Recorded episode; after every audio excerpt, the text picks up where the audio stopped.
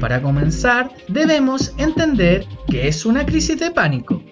Una crisis de pánico se caracteriza por la aparición repentina de miedo o malestar intenso, acompañado de ciertos síntomas físicos tales como palpitaciones, taquicardia, sudor, temblores, dificultades para respirar, opresión en el pecho, molestias abdominales, sequedad en la boca y mareos.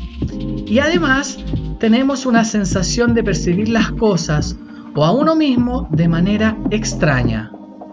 Generalmente, estas crisis son acompañadas por temor a perder el control, miedo a morir o incluso a volverse loco. ¿Cómo se producen las crisis de pánico?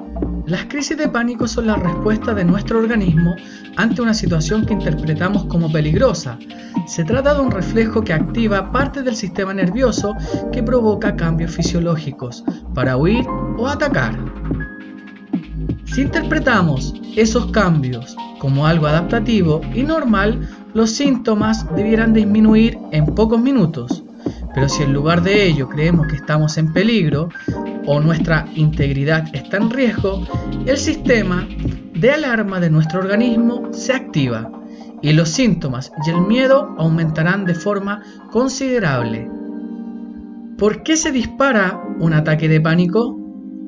Un ataque de pánico surge cuando aparece una situación que nos supera, ya sea porque nuestro organismo se ve superado, por ejemplo, una falta de descanso apropiado, o porque no nos sentimos capaces de superar un problema, como dificultades familiares o económicas.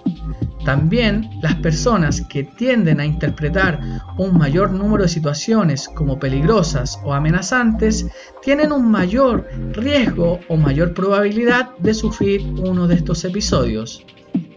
Un ataque de pánico es una vivencia generalmente aterradora, por lo que después de un episodio el afectado suele autoobservarse continuamente en búsqueda de cualquier síntoma, y esta vigilancia constante activa la creencia de que se está en peligro, y así se dispara otro ataque de pánico.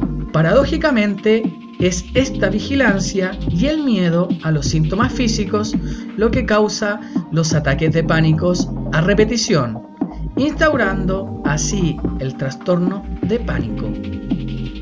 El trastorno de pánico golpea directamente y significativamente en el ritmo de vida, es decir, en el diario vivir de una persona.